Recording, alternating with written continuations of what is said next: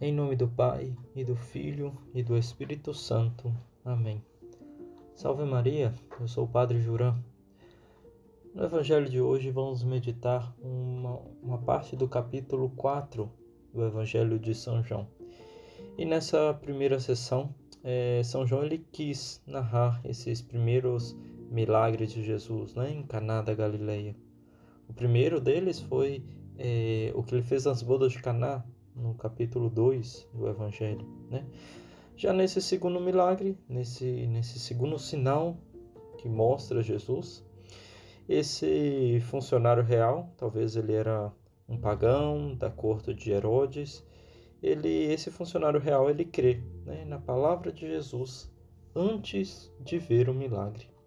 Ainda que imperfeita essa fé ainda, essa fé do funcionário foi suficiente para fazer o quê? Com que ele percorresse 33 quilômetros, né? Essa distância que separa Cafarnaum de Caná. Então ele percorreu e não importou a sua elevada posição, era um funcionário da corte, um funcionário do rei, e assim mesmo ele se acerca, ele se aproxima de Jesus, pedindo ajuda. E a gente vê, né, que a Cristo o que agrada a Jesus nesse momento é essa perseverança e a humildade desse homem.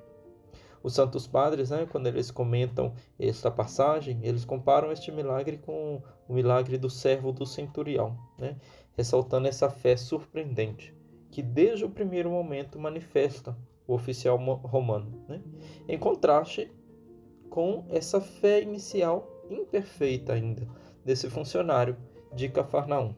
E São João Crisóstomo ele comenta, né? Ali, no caso do centurião romano, a fé era já robusta, já firme. Por isso Jesus prometeu ir para que nós aprendamos a devoção desse homem. Né?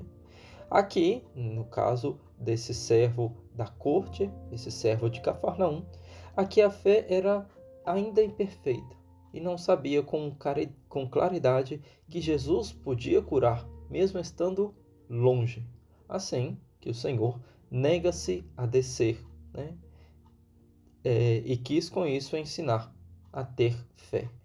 Então, o que pede nosso Senhor, né? O que pede a Ele e o que pede Cristo a nós também, é que não busquemos é, em primeiro lugar os milagres, né? Não busquemos em Cristo a primeira coisa, os milagres. Senão, a gente busque a fé através da aceitação das palavras de Cristo. Né? Os milagres, sim, são um chamado à fé né? e um motivo de acreditar, motivo de credibilidade. E em nosso tempo, na, na que também se dão vários milagres, né? Esses milagres são um sinal, um sinal da misericórdia de Deus, e um sinal e um chamado, né, a confiar no poder de Deus, no poder que Deus tem por nós. Mas o que Cristo quer deixar claro aqui através desse milagre, né? Através dessas palavras, ele fala: "Se não virdes sinais e prodígios, não acreditais". Com uma chamada de atenção para os discípulos e também para nós, porque nós primeiros devemos acreditar nas palavras de Cristo, né? E não só em seus milagres. Os milagres sim são sinais de que nós é, que nós devemos acreditar, mas não devemos esperar sempre o um milagre em nossa vida. A nossa conversão, a conversão que a gente busca nesse tempo de quaresma, é, não deve ser uma, é, uma espera de um milagre, onde a gente vai se converter num piscar de olhos, né? no estalar de dedos, nós vamos estar convertidos. Não. Cristo, ele quer que nós acreditemos na sua palavra e quer que nós obremos, ou seja, que nós hajamos né, que nós agimos para poder fazer o melhor, para poder seguir a Cristo, para poder reformar o que precisa reformar, consertar o que precisa consertar na nossa vida. E assim, essa vai ser a nossa verdadeira conversão. Não deixando a graça de Deus, claro, né? mas com a graça de Deus, a nossa vontade, o nosso querer, a nossa força para fazer o bem, para mudar realmente de vida. Que nessa quaresma nós possamos sair com um propósito firme, né?